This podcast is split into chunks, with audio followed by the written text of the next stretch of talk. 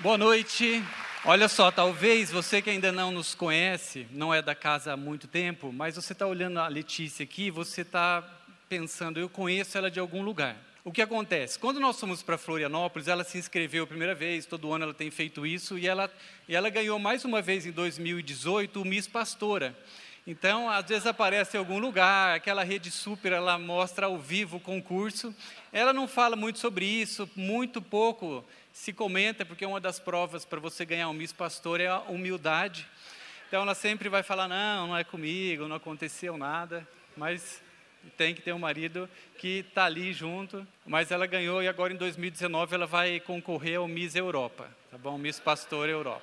Amém. A Alê falou sobre a nossa grande alegria de nós estarmos aqui e realmente tem muita alegria no meu coração agora, é, muita emoção de estar aqui.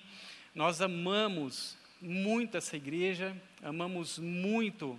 Quando eu digo igreja, eu digo vocês, as pessoas que fazem parte do nosso, da nossa história.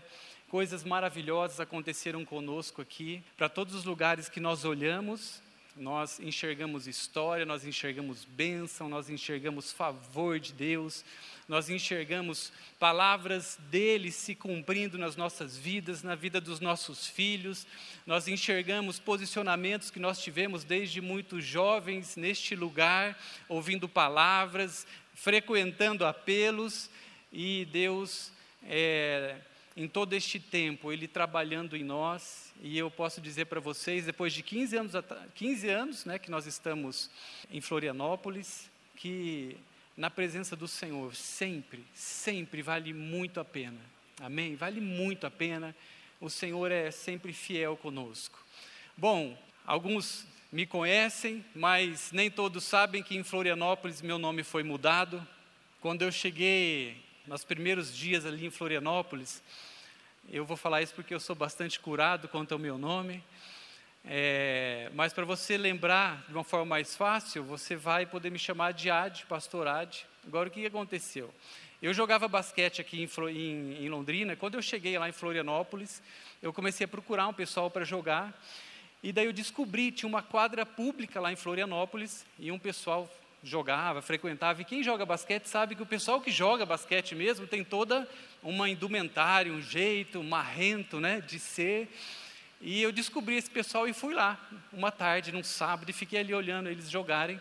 E é claro, se você conhece essa turma, você não pode pedir para jogar, você tem que ficar lá olhando, fazer uma cara que sabe alguma coisa tal. E eu passei um sábado assim, ninguém falou nada comigo, eu fiquei só olhando. No outro sábado eu fui, só que daí eu já fui preparado, eu fui vestido, fui com um tênis de basquete, uma bermuda tal. E daí eu já fiquei com uma bola, segurando uma bola tal, mas não olhava para ninguém, você não pode olhar para ninguém ficava meio disfarçando tal, até que um daqueles caras, o cara que era o líder daquele, daquele grupo, ele parou o jogo, ele olhou para mim, eu estava atrás do alambrado, ele olhou para mim e falou, você joga? Tá, ali você não pode, não, não, tem como você recuar, né? Eu falei, jogo. Teu nome? Daí eu falei, Adivaldo. Ele, hum. Daí ele falou, Ad tá bom para você? Eu falei, maravilhoso. Então vem, entra e joga, né? Então a partir dali comecei a chamar Ad, vi que é um pouco mais, mais simples, mais fácil. Eu não sei se vocês não conhecem né, a história, uma história pior ainda, que envolve tudo isso. Não sei se o Luciano e a Carol estão por aqui. O Luciano e a Carol, muito amigos nossos, eles um dia nos ligaram, a gente já tinha ido para Florianópolis e, e nós sempre muito próximos a eles. A gente tem uma história muito perto, né? Acompanhando eles em vários momentos. E quando nós estávamos lá, um dia nós recebemos um telefonema e eles falaram que eles queriam fazer uma homenagem para nós, pela nossa amizade e tal, né? Que eles tiveram uma ideia, porque a Carol estava grávida, e em homenagem toda essa história tal, eles iriam colocar o um nome na filhinha que ia nascer de Letícia. E a gente ficou muito feliz. Pensa, né? Alguém ali que é tão próximo a você fazer uma homenagem tão bonita quanto essa, e a gente ficou realmente muito tocado. Só que, o que acontece? Depois de um tempo, eles foram fazer ultrassonografia de novo e descobriram que era um menino. Só que já existia uma palavra, né, que tinha sido dada que eles fariam isso para nos homenagear, porque nos amavam muito e tal. E daí eles nos ligaram e contaram que seria um menino, tal. Eu já fiquei todo, né, Porque tem 384 Advaldos no Brasil. Eu falei, pô, vai ter mais um. Daí, de repente, eles falam: não, então, a gente vai continuar com a homenagem, porque a gente ama muito vocês. E ele vai chamar Guilherme, né? Que é um, o nome de um dos filhos de vocês e tal. Mas eu sou curado, amém? Aleluia. Glória a Deus. Bom, a Lei já falou um pouco sobre esse projeto nosso que estamos indo para a Itália. Peço só para vocês estarem orando por nós. É um desafio bastante grande. Existe toda uma história que Deus tem construído e nós estamos muito empolgados com esse projeto. Nós estamos sentindo, entendendo de Deus todas as coisas há muito tempo já acontecendo nesse sentido, um propósito do Senhor revelado e é muito bom nós fazermos a obra de Deus. Então, lembrem de orar por nós. Amém? Aleluia. Bom, você já percebeu que a sua esposa, que o seu marido, ele faz muitas coisas no automático? Quem já percebeu que o seu cônjuge, de repente, ele tem uma atitude que ele nem pensou e ele, no automático, ele fez algo? Não é incrível como nós, na verdade, fazemos coisas no automático o tempo todo? Desde escovar os dentes, eu não sei se você lembra, se você escovou o dente antes de vir para a reunião. Alguém lembra? Escovou o dente? Alguns não, mas eu acredito que você escovou seus dentes. Mas em muitas coisas que nós fazemos durante o nosso dia, as coisas que nós estamos envolvidos na nossa rotina, muitas coisas nós não nem percebemos que nós estamos fazendo, coisas que nós vamos fazendo no automático, até mesmo às vezes responder algo para alguém que está próximo a nós. Às vezes a gente está tão distraído com as coisas que nós respondemos algo que a gente nem lembrou que a gente respondeu, ou que a gente fez algo que também a gente nem lembra. Eu tenho algumas manias e eu tenho descoberto nisso é, algo que não é, que passa longe da loucura, mas coisas que são automáticas. Nós, no nosso prédio, nós temos no controle remoto do portão, acho que uma boa parte aqui tem, e quando nós estamos, eu estou chegando perto de casa, ali quase uma quadra é automático, eu pego o controle remoto, sem perceber, de repente eu vejo que já está na minha mão. Só que o que, que acontece? Isso vai ficando tão automático que muitas vezes eu estou na cancela do supermercado apertando o botão do controle remoto e de, hora que eu vejo aquilo, eu lembro que não tem nada a ver, aquilo não vai abrir, eu preciso pegar ali o papelzinho, mas de uma forma automática algumas coisas eu faço e eu tenho certeza que todos nós aqui nós fazemos. Existem alguns estudos atuais que dizem que nós fazemos tomamos mais ou menos umas 35 mil decisões por dia.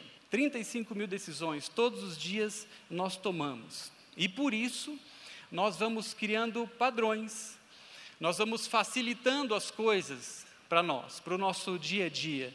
Nós naturalmente nós vamos automatizando as coisas. E como o pastor Davi disse, eu trabalhei um bom tempo aqui, depois em Florianópolis, na área de comunicação.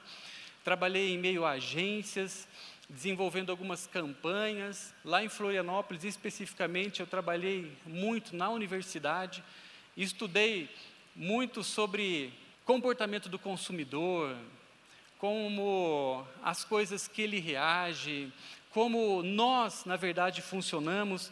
Existem algumas coisas muito interessantes que acontecem conosco o tempo todo, que são muito automáticas.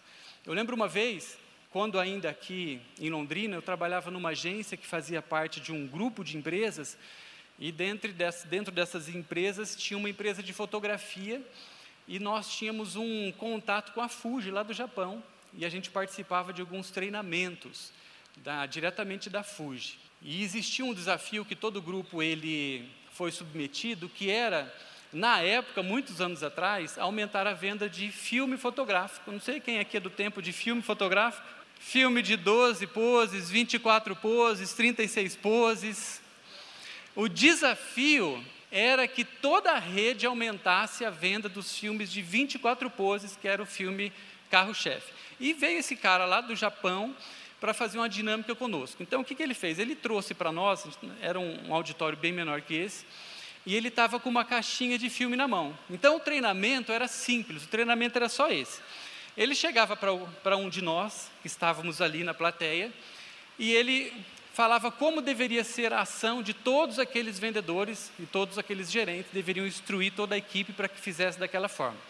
Então, a estratégia era a seguinte, que quando chegasse alguém na loja, aquela pessoa, ela ia perguntar o um nome, o um nome não, ia perguntar o valor do, do filme, enfim, porque era a única coisa que que seria diferente era o valor do filme de loja para loja, porque todos os filmes eram iguais, era filme da Fuji, o filme da Kodak. Então, quando chegasse um cliente na loja e perguntasse qual é o preço do filme, o vendedor ele teria que fazer o seguinte: ele teria que pegar uma caixinha da prateleira e entregar aquela caixinha na mão da pessoa.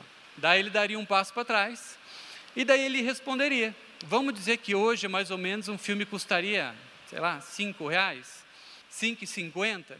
E ele chegava e falava: esse filme custa 5,50 e dava um, mais um passo para trás. O que, que acontece?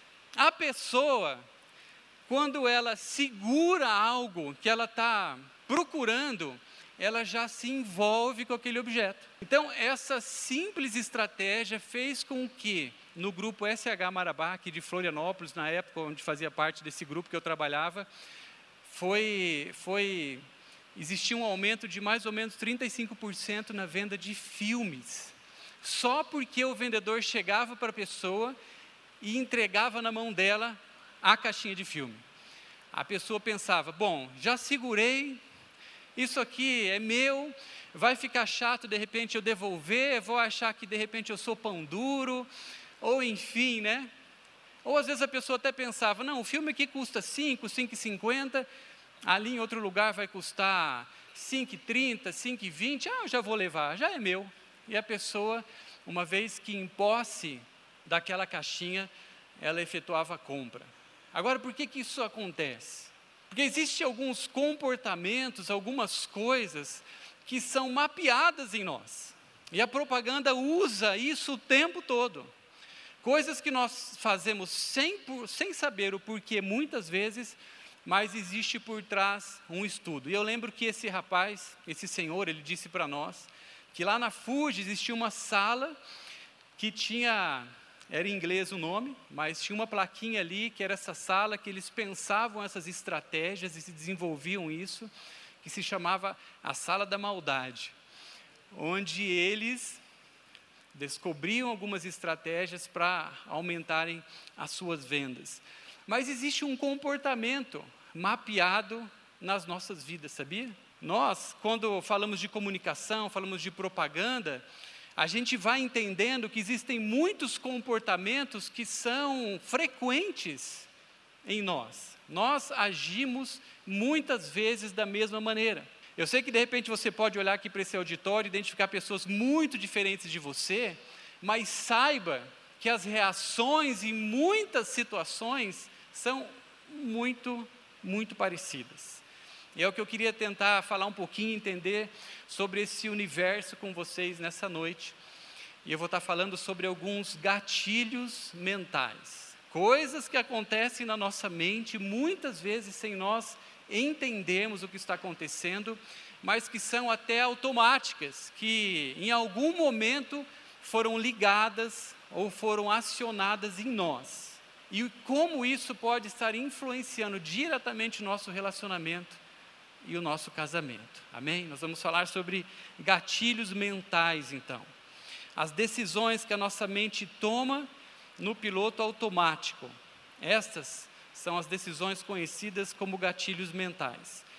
Essas decisões, esses padrões que nós mesmos criamos, eles são criados na maioria das vezes, para facilitar as coisas para nós, lembre, eu falei que nós tomamos 35 mil decisões por dia. Ou em alguns momentos para atender algumas necessidades nossas, em outros, nós temos padrões de defesa em nós.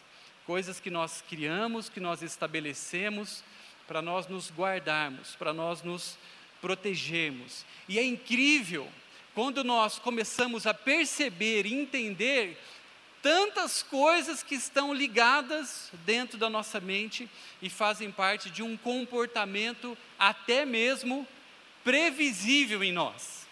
Eu não quero arrumar confusão aqui nessa noite, mas Eu tenho certeza que se você olhar para o seu cônjuge agora, você conhece tão bem as reações dele que ele é mais ou menos uma pessoa previsível para você. É ou não é? Não precisa olhar, tá? É incrível o que nós somos capazes de fazer para nós nos defendermos, para nós para nós nos guardarmos, para nós muitas vezes talvez até conquistarmos algo. Essas coisas quando são acionadas em nós, resgatam sentimentos e aí começa a complicar toda toda essa história. Resgatam sentimentos, experiências boas ou ruins que nós tivemos, elas resgatam sentimentos. Uma vez eu estava participando de um treinamento, esse treinamento ah, era uma feira, e essa feira, ela, nesse momento, eram só os lojistas que estavam ali, é, executando também algumas estratégias antes do que as portas fossem abertas. E o nosso stand, ele ficava em frente ao stand da Johnson Johnson que, que vem à tua memória quando você lembra da marca Johnson Johnson? Quando você lembra daquele shampoozinho amarelo? Você não lembra daquele cheirinho? Aquele cheirinho de neném? Aquilo não é bom? Quando você passa por situações, experiências, essas experiências, elas, dependendo de como ela representou algo para você, ela vai causando coisas em você. Quando você de novo tem acesso àquela experiência, de alguma forma. Qual era a estratégia da Johnson Johnson? Eles tinham esse cheiro, eles têm esse cheiro por característica, é um cheiro ali que traz toda essa, esse, né, ai, que, não, uma coisa ali fofa e tal, uma coisa amigável, você pensa num nenê, você pensa em algo é, carinhoso e tudo mais. E eles estavam lançando na feira um produto novo. Esse produto era desconhecido da, da, dos novos consumidores, dos seus consumidores. E qual era a estratégia? E eu vi eles fazendo isso, gente. É incrível como, como as coisas, como não tem inocência nesse meio, tá? A gente a gente estava de frente e daí as moças e os rapazes que estavam atendendo e demonstrando esse produto novo, eles tinham, eles tinham embaixo da blusa deles, atrás, nas costas, um tanque bem fininho Parece aqueles tanques de inseticida, sabe?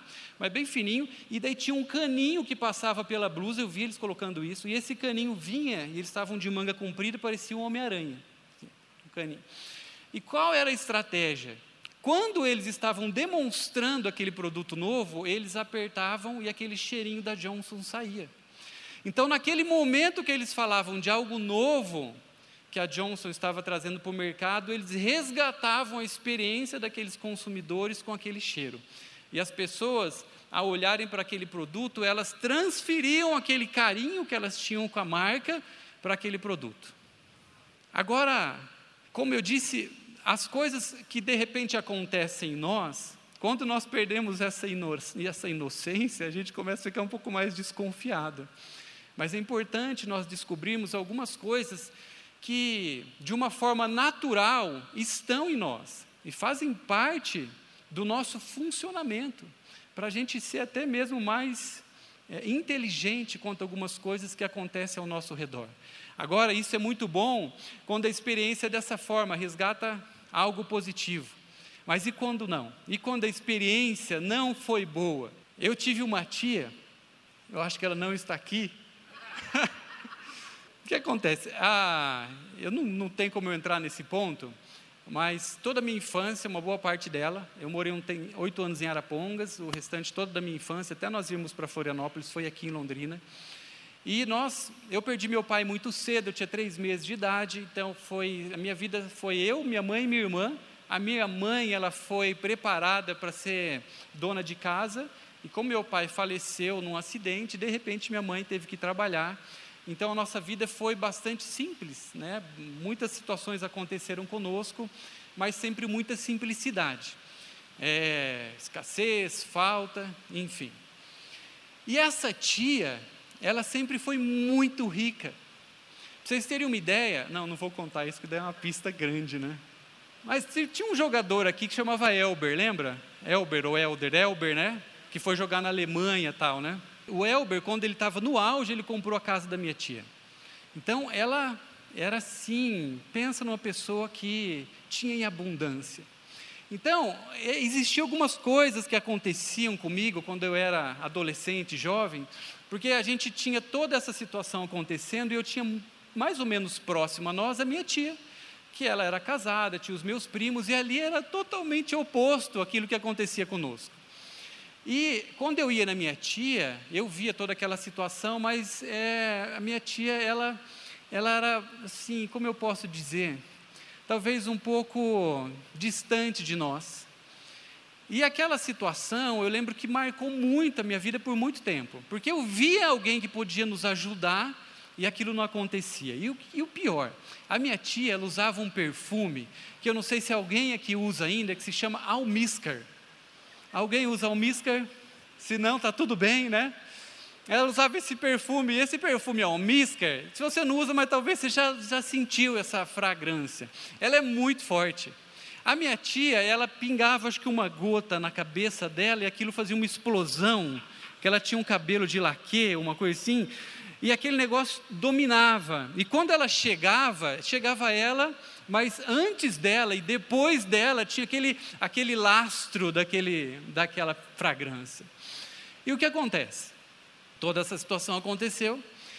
E quando a loja Riachuelo, ela, ela começou aqui em Londrina, eu não sei se ela já existia, mas quando ela, ali no calçadão, fez aquela loja grande, na época, eu fui ali na loja, eu ia com a minha mãe e tal, e eu não gostava daquela loja. Eu tinha verdadeira antipatia por aquela loja. Eu não conseguia ficar dentro daquela loja. Minha mãe ia lá, eu ia com ela sempre, e eu ficava lá fora, naqueles bancos próximo ali Americana, sentado, enquanto minha mãe fazia alguma, alguma compra lá dentro. E eu descobri que eles pingavam almíscar no ar-condicionado da loja. Eu acho que isso mudou. Mas quando eu chegava perto daquela loja, algumas coisas aconteciam comigo que você não tem ideia. Eu transferia toda aquela minha experiência ruim, toda aquela bagagem que estava ali escondida dentro de mim de alguma forma, eu transferia para aquela, para aquela loja, para aquela experiência. Agora, algo interessante quando nós vamos percebendo essas coisas que podem acontecer conosco sem a gente entender, é que eu tive a oportunidade de continuar por esse estudo. Depois dessa situação da Fuji, eu, gost... eu sempre é, é, é, achei algo muito interessante de ser pesquisado. E ali em Florianópolis, há pouco tempo atrás, o Senhor abriu uma porta, uma oportunidade para nós. E eu comecei a fazer um mestrado em comunicação. E eu estou terminando agora, em nome de Jesus, né? No final do ano eu vou estar tá ali apresentando todo o projeto. Mas é um mestrado na área de comunicação, de design comunicacional. E, hora que eu comecei a fazer esse mestrado, eu descobri que existia uma disciplina que é um dos pilares desse programa, que se chama semiótica. Mas ela não é a semiótica normal, que talvez você até já conheça. Alguém aqui já estudou semiótica? A semiótica normal, ela fala sobre mais ou menos isso, sobre coisas que nós enxergamos, talvez por, é, em algum símbolo, em uma figura, ou até mesmo envolvendo algum outro sentido em nós que faz a gente enxergar algo além daquilo que está ali. A semiótica fala sobre isso. Agora, ali, a gente começou a investigar uma semiótica das palavras, uma semiótica envolvida nos textos. E olha que interessante, quando você fala de texto, a palavra texto, ela vem da raiz têxtil.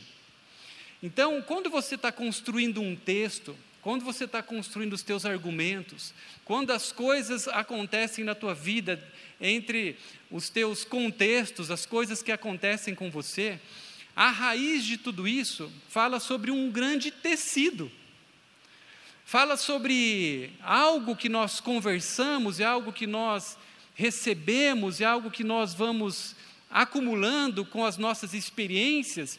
E esse, essa área de estudo diz que tudo isso então forma a nossa experiência como um grande tecido. Então um texto fala sobre tecido. um tecido que, através de palavras, de experiências, vai sendo entrelaçado em nós, e nós então formamos este grande tecido. A nossa vida passa a ser um tecido, um tecido com características diferentes. É por isso que nós temos características também muito diferentes. É bonito isso, não é verdade? A nossa vida como um tecido. É bonito se não fosse trágico. Porque algumas coisas, talvez, elas vão acontecendo neste caminho nosso e formando essas nossas experiências e esse nosso tecido, e isso vai sendo, muitas vezes, sem a gente gostar que isso esteja acontecendo, muitas vezes até mesmo sem permitir que isso aconteça, mas esse nosso tecido, essas nossas experiências, a nossa expressão, ela passa até mesmo a envolver as pessoas que estão próximas a nós e principalmente os da nossa casa, e principalmente a nossa esposa e o nosso marido, o nosso cônjuge. Salmo 139, 3, cheguei na Bíblia, aleluia, hein? Estava pensando, pô, lá em Florianópolis não usam a Bíblia, né? a gente usa a Bíblia, cheguei agora. Anota só esse texto, Salmo 139, versículo 13, olha que lindo. O salmista diz: Tu criaste o íntimo do meu ser e me teceste no ventre da minha mãe. Um tecido, uma trama entrelaçada de lembranças, de palavras, de sentimentos. Romanos 12, capítulo 2, a gente chega num texto onde confronta todas as nossas experiências e a forma com que a nossa vida foi sendo formatada e a forma que o nosso tecido ele fica exposto para as pessoas e diante da presença de Deus. E aqui Romanos 12 nos mostra a importância então de nós entendermos como isso aconteceu e como isso está presente nas nossas mentes e como isso precisa ser renovado. O texto de Romanos 12, 2, anota esse texto também, é um texto que você conhece, diz o seguinte: Não vos conformeis a este mundo, mas transformai-vos pela renovação da vossa mente, para que experimenteis qual seja a boa, qual seja a agradável e perfeita vontade de Deus. O texto diz: transforme-se pela renovação da sua mente. E aí então experimente a perfeita, boa, agradável vontade de Deus. Então, quando nós destacamos aqui deste texto a palavra renovação, nós chegamos ao, à volta ao começo. Renovação fala sobre você voltar ao novo, é o que diz a palavra renovação, voltar ao novo, voltar ao começo. O texto de Apocalipse, capítulo 2, 4 e 5, que temos até como tema dessa noite, falando sobre nós voltarmos ao primeiro amor, olha o que esse texto diz. Dizendo sobre o nosso amor como uma chama que, identificada pelo Senhor, perdeu a intensidade. O relacionamento, é claro, esse texto fala sobre o relacionamento do homem, da igreja para com o Senhor. Mas eu quero resgatar esse texto para os, no, para os nossos casamentos, para o nosso relacionamento nessa noite. O texto diz assim: Tenho, porém, contra ti que abandonaste o teu primeiro amor. Lembra-te, pois, de onde caíste, arrepende-te e volta à prática das primeiras obras. E se não, venho a ti e moverei do seu lugar o teu candeeiro, caso não te arrependas. Note que a perda do primeiro amor aqui nesse texto é destacada como uma queda. Algo acontecia, algo que agradava a Deus, algo que era perfeito, algo que era bom, mas existiu uma queda. E o texto diz mais: diz que essa queda, para que isso, este relacionamento fosse restaurado, para que voltasse ao início, para que voltasse aquilo que é novo, aquilo que é fresco, aquilo que foi criado, aquilo que aquele relacionamento e o relacionamento nosso hoje, neste lugar, diante da presença de Deus, com o Senhor, mas também com o nosso cônjuge, também passa por esse desafio. Quando existe uma queda, é necessário um arrependimento um arrependimento. Para que aquilo que o Senhor nos chamou, nós possamos alcançar, precisa existir um entendimento quanto a isso, um quebrantamento. Em um arrependimento. O texto fala sobre a prática das primeiras obras. Agora eu vejo, sinceramente, a prática das primeiras obras no nosso relacionamento, no nosso casamento, e eu, eu, eu, é a parte que eu acho que eu tenho mais autoridade para falar sobre isso. Nós temos 20, vamos fazer 25 anos de casado ano que vem. Então, como nós estaremos lá, a gente está pensando se a gente vai comemorar em Milão, ou em Veneza, ou em Paris, né? Tudo, tudo por um ônibus, né? Sete euros você pega um trem ali, aleluia, né? 25 anos, pastor Davi fez o nosso casamento. Era um menino, né? A gente olha, a gente olha a, a filmagem, a fita, né? Era a fita que a gente passou para DVD e não tem mais DVD, enfim, um sufoco. Nós, quando a gente assiste aquela fita, era lá na rua Itapicurus, aquelas lajotas vermelhas, bem bonitas. 25 anos. Agora, quando nós, eu olho para o nosso relacionamento, no início, sabe o que mais me chama a atenção? É que existiam muitos menos, existia muito menos registro em nós do que existe hoje. Isso é algo que nós precisamos entender e, eu, e é o que eu gostaria de de trazer nessa noite, para que você comece a abrir o teu coração e deixar o Espírito Santo falar com você. Coisas que de repente, quando nós vamos vivendo juntos e nós vamos fazendo coisas, muitas automaticamente, outras de caso pensado, mas nós vamos em todas essas situações porque elas mexem conosco. Quando nós falamos de um relacionamento, nós estamos falando do quê? Nós estamos falando de emoção nós estamos falando de sentimentos, nós estamos falando de coisas que são muito importantes para nós, que mexem conosco, que muitas vezes nos machucam, que muitas vezes nos alegram, e todas essas situações sempre muito relevantes, sempre. A tua vida de casado, eu acho que é difícil você ter passado por um período de dias, semanas ou meses que algo significativo não aconteceu, uma palavra não foi dita que causou algo em você, bom ou ruim, mas causou. Então, muitas vezes essas coisas que vão acontecendo conosco, no nosso relacionamento, essas coisas vão nos afastando deste lugar com menos registros e com mais amor. Este lugar onde nós vamos guardando coisas, este lugar onde nós vamos acumulando situações. O salmista, no Salmo 26, ele se expressa assim ao Senhor: Sonda-me, Senhor, examina o meu coração e examina também a minha mente. O salmista entende também que a sua mente precisava ser sondada, a sua mente precisava ser curada, e mais, a sua mente, como a nossa, ela precisa ser ressignificada. As coisas na presença do Senhor, elas precisam sempre ser novas, sempre.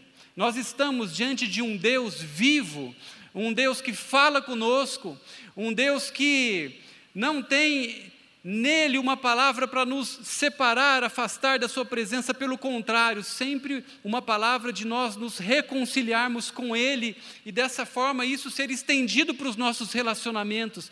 Nós estamos diante de um Deus de restauração, nós estamos diante de um Deus que tem prazer com que nós voltemos para este lugar do primeiro amor, com Ele e dentro da nossa casa. O Senhor sempre pronto a nos restaurar, sempre pronto a nos fazer de novo e ressignificar as coisas em nós. Porque talvez, somente talvez, você ouvindo essas coisas, você não. coisas ainda não sobem sabe, como pensamentos, como situações, mas talvez estão lá, guardadas. Se você tem coragem, pergunta agora para o seu cônjuge o seguinte: você acha que tem coisas na sua mente que precisam ser curadas pelo Senhor? Pergunta para ele. Você não precisa responder, só pergunta. Os gatilhos mentais, eles ativam então sentimentos e os sentimentos, eles resultam em ações. Sentimentos sempre nos levam a ações. Ações essas que podem estar sendo geradas por uma experiência nossa natural, reféns de algo talvez que aconteceu conosco, que já foi verdade, mas que Deus quer ressignificar, retirar o efeito daquela situação da nossa mente. Porque todas as coisas nele, Colossenses 1 diz isso, são feitas novas. Segundo Coríntios 10, 5, anota esse texto. Segundo Coríntios 10, versículo 5, olha que maravilhoso, diz assim, destruímos argumentos e toda pretensão que se levanta contra o conhecimento de Deus, e levamos cativo todo pensamento para torná-lo obediente a Cristo. Amém? Os nossos pensamentos, as nossas mentes, esse tecido que é a nossa vida, que, é nossa, que são as nossas experiências, sendo ressignificadas na presença do Senhor, Ele ressignificando todas as coisas, os nossos pensamentos sendo afetados pelo pensamento de Deus e sendo curados pelo Senhor. Outro dia eu assisti uma cena impressionante. Lá em Florianópolis, aqui, hora quando a gente estava vindo para cá, a gente notou uma pequena diferença. Não sei se o trânsito aqui hoje estava muito bom, ou se normalmente está bom assim, bem tranquilo. A gente veio pela Mato Grosso, a gente subiu a JK, pegou Mato Grosso, Souza Naves, Mato Grosso, a gente veio até aqui. Uma beleza, muito rapidinho. Minha sogra mora ali do lado do cemitério João 23. Do lado, tá? Do lado. Algumas coisas, lá em Florianópolis está terrível, né, a questão do trânsito. E sabe o que aconteceu outro dia? Eu estava no carro e, e aconteceu um acidentezinho tal. Era dois carros, um senhor estava dirigindo um carro e uma senhora estava dirigindo outro. Eu acho que ela estava errada, eu não, não lembro direito desse detalhe, mas eu acho que foi isso que aconteceu. Eu acho que foi isso que aconteceu. Ela estava errada, isso é o mais normal, né? Daí, não, é que eu acho, eu não tenho, não tenho muita certeza. Daí eu estava dentro do carro e os dois, eles saíram do carro, tanto o senhor quanto a senhora, e a mulher, ela começou a discutir com ele. Mas ela, ela sabe quando alguém perde as estribeiras? Eu estava numa distância, que era aquela distância que você ouve, mas você não consegue impedir, sabe? Então, é bem de espectador, uma distância ali que eu conseguia ouvir tudo, porque ela gritava, ela xingava ali no meio da rua, mas eu não podia fazer nada. E essa mulher, ela começou a insultar esse homem. Não importa ali quem estava errado, era uma situação simples. E aquele homem, ele levantou do carro, ele ficou encostado no carro dele, e ele não fez nada. Ele ficou ouvindo aquela mulher numa atitude bem humilde, sabe? Ouvindo a mulher falar coisas terríveis para ele. E eu pensando, meu Deus, como essa mulher vai chegar, né? E ela falou tudo para aquele homem. E ele nada, na humildade. Até que ela pegou e ela usou uma palavra que eu acho que tinha algum significado em algum momento da vida daquele homem. No meio daquela confusão, ela disse: Você é um covarde. No que ela falou covarde, aquele homem de humilde, ele passa desumilde em frações de segundo, e ele sai correndo atrás daquela mulher, você acredita? Ele sai correndo atrás daquela mulher. Nisso, aquele pessoal que também, igual eu, só estava ouvindo, né, porque não tinha o que fazer, o pessoal saiu do carro tal e segurou a situação, impediu que o homem fizesse alguma besteira por uma palavra. Agora, o que será que aconteceu com aquele homem quando ele ouviu aquela palavra covarde? É claro que nenhum homem gosta de ouvir a palavra covarde, fica a dica. Mas ele ouviu coisas piores. Ele ouviu coisas piores naquele momento. Mas eu acredito que existia um gatilho ali armado. Uma situação que ele resgatou naquele momento, quando ele ouviu aquela palavra e ele transferiu toda aquela situação. Agora, pensa comigo. Será que algumas coisas que não foram resolvidas dentro de nós, de, e, e assim, eu não estou falando de coisas terríveis, graves, mas de repente, você já percebeu que muda o humor do teu marido? Muda o humor da tua esposa? De repente você está conversando e você percebe que o tempo fechou, né? Você vê, o que, que eu falei, né? Devo ter falado alguma coisa, não é possível, né? De repente você resgatou uma situaçãozinha do nada, sem querer, envolvendo às vezes sogra, enfim, mas você trouxe algo ali e acabou, azedou, azedou todo o ambiente. Você sabe que alguma coisa aconteceu, mas você também sabe que aquilo não foi tão grave daquela forma que você está entendendo. Ou que aquela reação chegou para você. Por que será?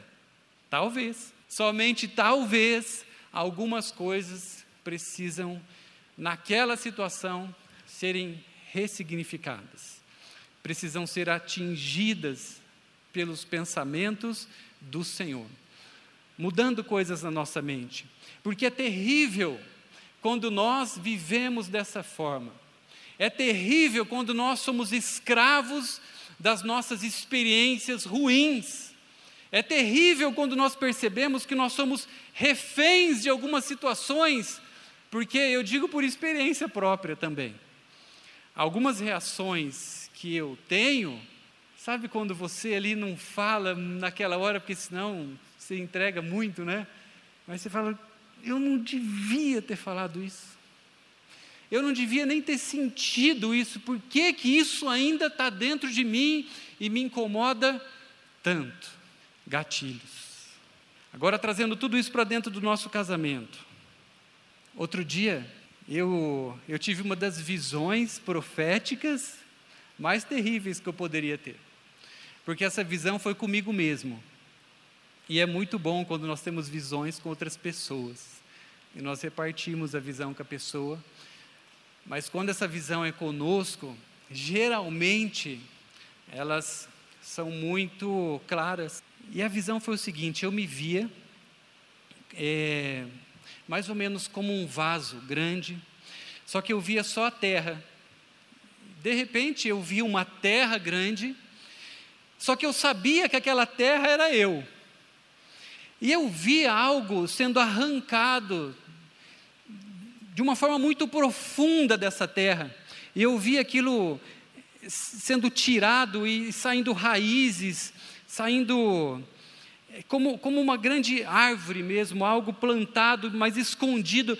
E quando eu vi aquilo sendo tirado da terra, e eu tinha certeza que aquilo estava sendo tirado de mim, eu ouvi o Senhor dizendo que Ele estava naquele momento retirando de mim a minha necessidade de aprovação.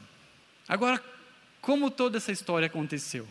Numa conversa simples com a Miss, ela me falou algo que eu confesso para vocês, eu nem lembro o que foi, mas aquilo mexeu muito comigo. E quando eu ouvi algumas coisas que ela disse para mim, que quem conhece a minha esposa, ela continua igual, ela fala mesmo, né? Ela aconselha mesmo, ela te ajuda mesmo, ela é franca mesmo, e assim ela é comigo, né? Bastante.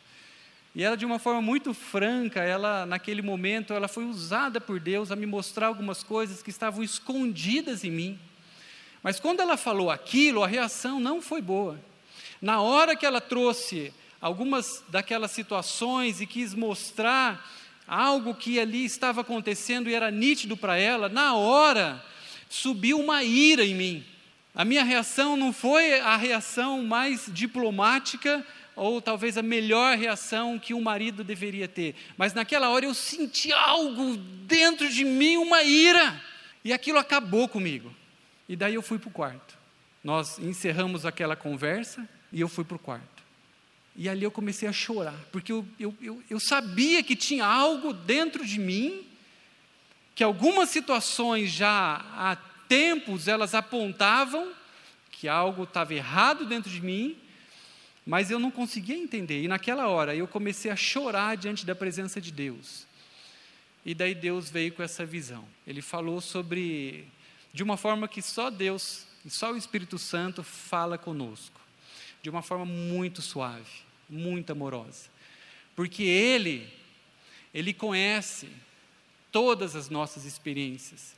E Ele conhece quais as experiências que estão sensíveis demais dentro de nós e que, de alguma forma, elas estão, elas estão até mesmo codificadas na nossa mente e acionadas, preparadas para serem disparadas quando algo mexe conosco naquela situação. Mas nem sempre a gente entende, mas ali o Senhor fez questão de me mostrar que existia por todo um contexto que eu havia passado, várias situações, que a necessidade de aprovação era algo presente na minha vida. E muitas coisas eu fazia buscando aprovação.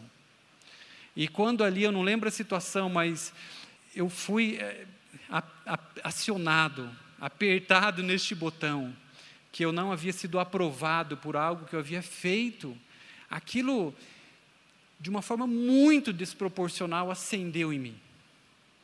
Mas o maravilhoso, quando Deus nos mostra algo e quando Deus, de uma forma tão assim amorosa, cuidadosa, Ele tira essas coisas de dentro de nós, no mesmo momento que eu via isso acontecendo, e eu ouvia Deus falando: Olha, eu estou retirando de você nessa hora toda a tua necessidade de aprovação. Ao mesmo, mesmo tempo, eu ouvia Deus como que preenchendo aquele buraco, aquela terra que estava ali, e Ele falando: Mas eu te aprovo. E aquilo foi, foi demais para mim. Eu fiquei um bom tempo ali no quarto, eu fiquei horas na, naquele lugar, recebendo do Senhor cura, recebendo do Senhor a sua aprovação, recebendo do Senhor o seu amor.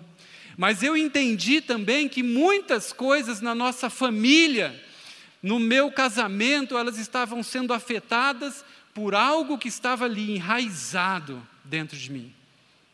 Eu trouxe alguns gatilhos, vou falar bem rapidamente, que podem estar acionados em nós. O primeiro deles é o gatilho da autoridade.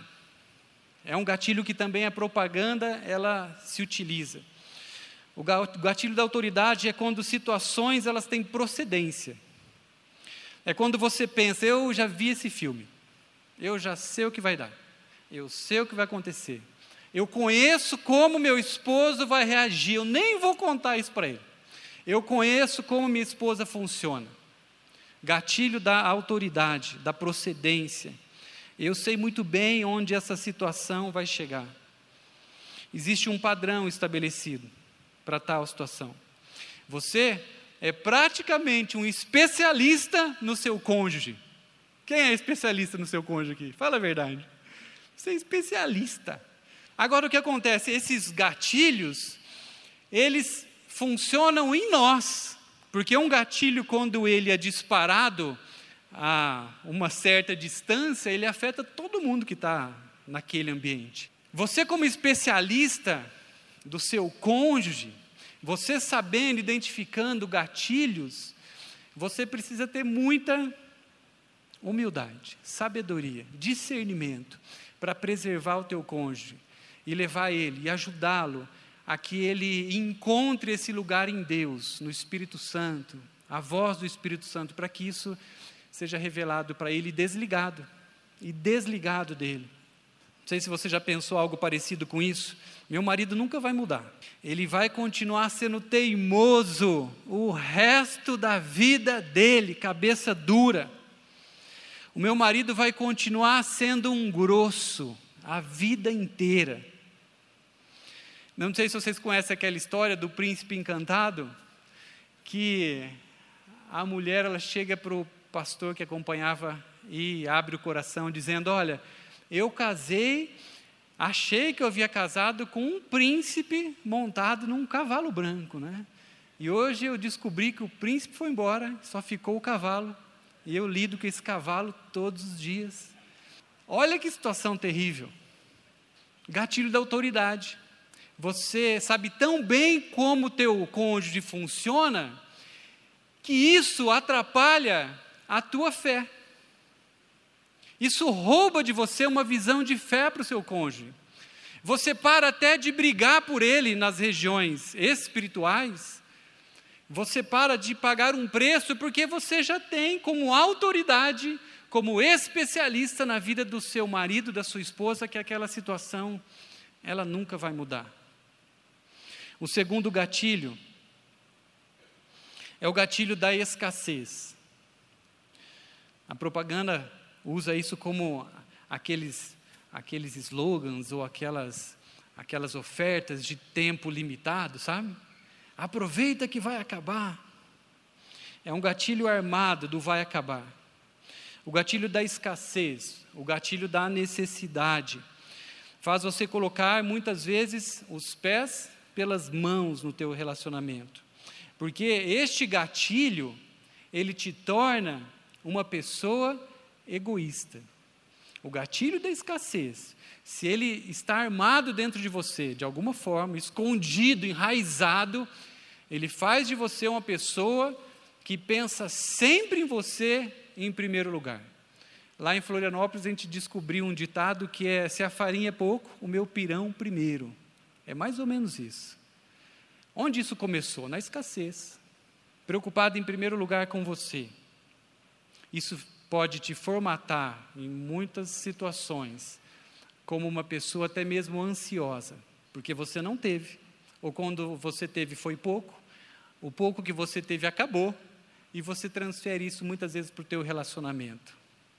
A minha esposa, ela sabe que essa foi uma das situações que eu tive que lidar. As faltas que eu passei quando criança, essa história que eu contei bem resumidamente. Então, ela sabe que ela não pode falar não para mim, principalmente na área sexual, senão eu entro em sofrimento absoluto.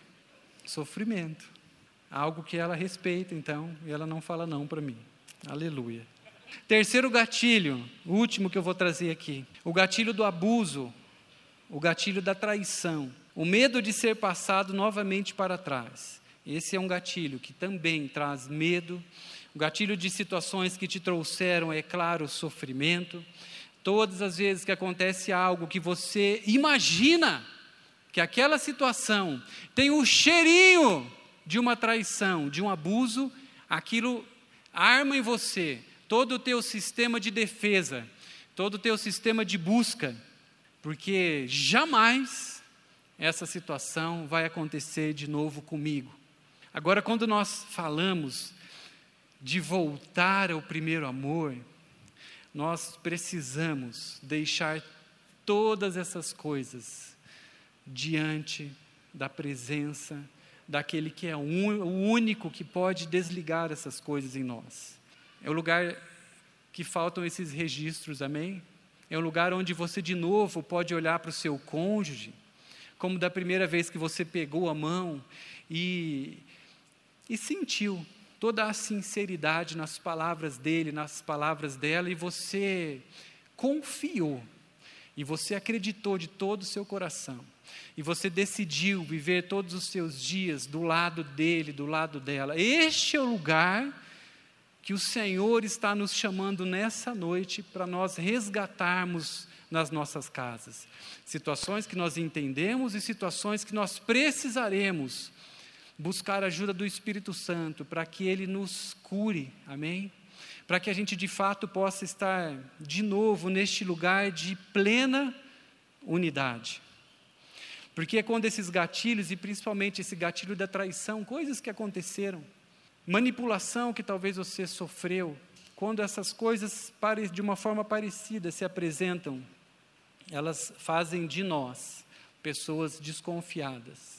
E é muito difícil você de você conviver com uma pessoa desconfiada.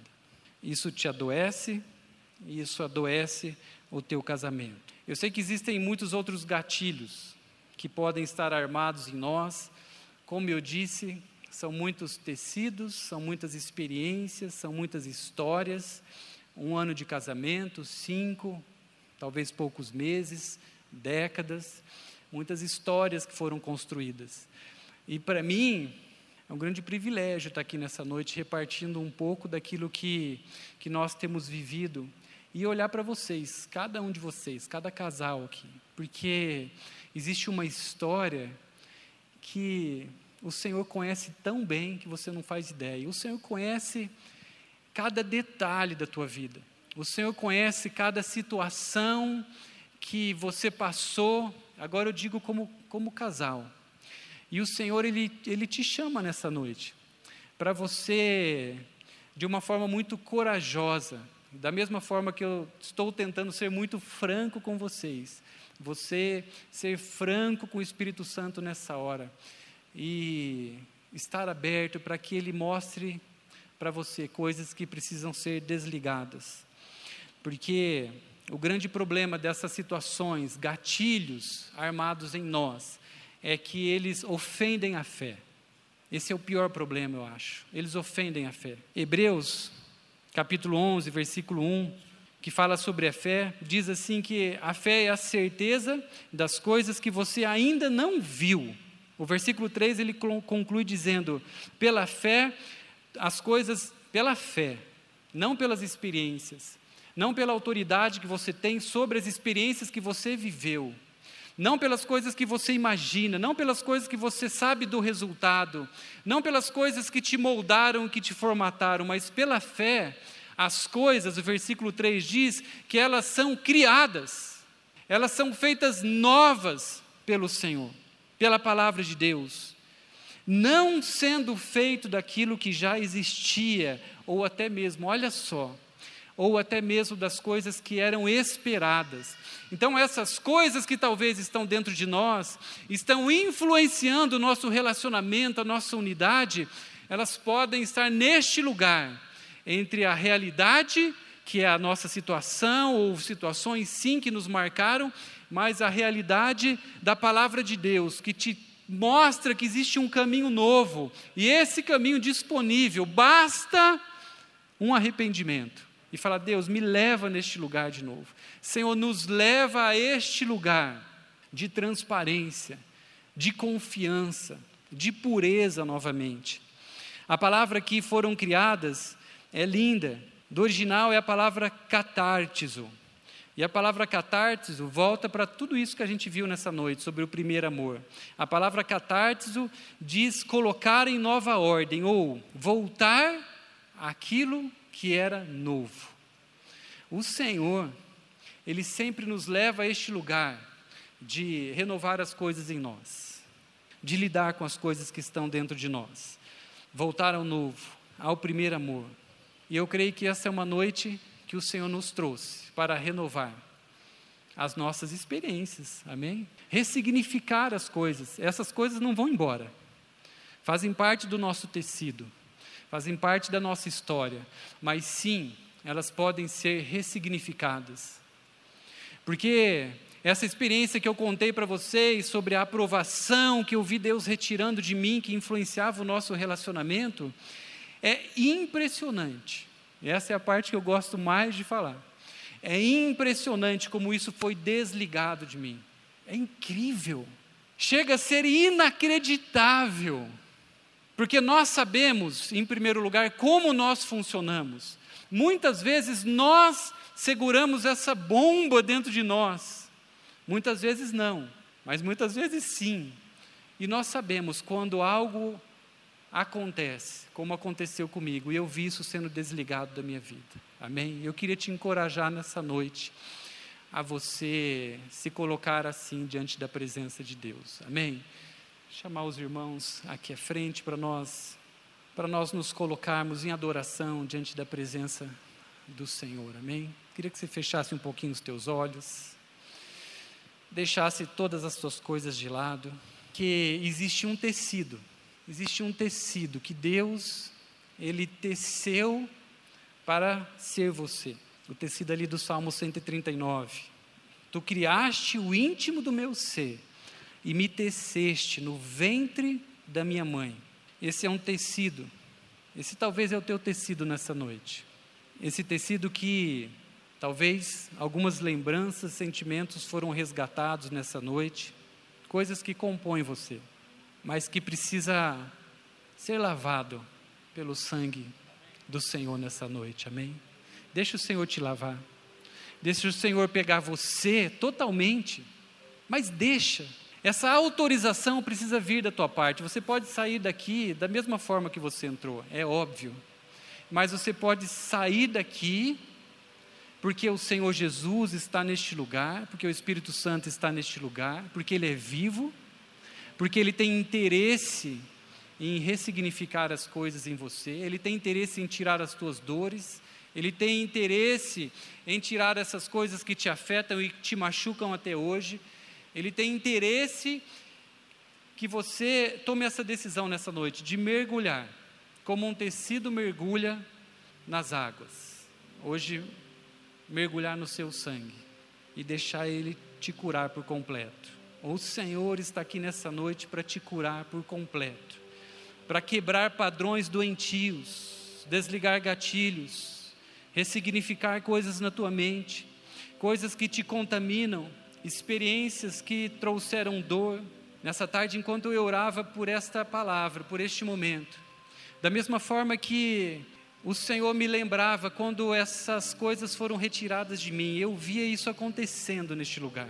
Eu via mais ou menos como aquela visão que o Senhor trouxe para mim. Eu via vários vasos neste lugar, terras sendo remexidas, coisas sendo arrancadas, tiradas, coisas profundas sendo retiradas, experiências, machucados, coisas que não são mais nem lidadas pela dor que ela, ela provoca. Mas eu via o Senhor mostrando isso, isso sendo retirado de uma forma muito, muito cortês, de uma forma muito carinhosa, e essas terras sendo preenchidas, as aprovações do Senhor, as necessidades que essas situações apontam sendo sendo elas influenciadas pelo amor de Deus, tocadas pelo amor de Deus. Se puder ficar em pé neste lugar, adore ao Senhor um pouco. Deixe o Espírito Santo fazer aquilo que ele quer fazer nessa hora com você. Sei que nós estamos falando de casamentos, mas é pessoal um pouco agora, amém? Deixa ele falar coisas que ele quer ressignificar em você, curar. Deixa ele falar. Se rende na presença dele nessa hora. Talvez nesse momento que você vai adorar ao Senhor, ele vai trazer situações para que você perdoe, para que você libere perdão. Deixa o Espírito Santo trazer, porque ele quer curar essas situações. Amém.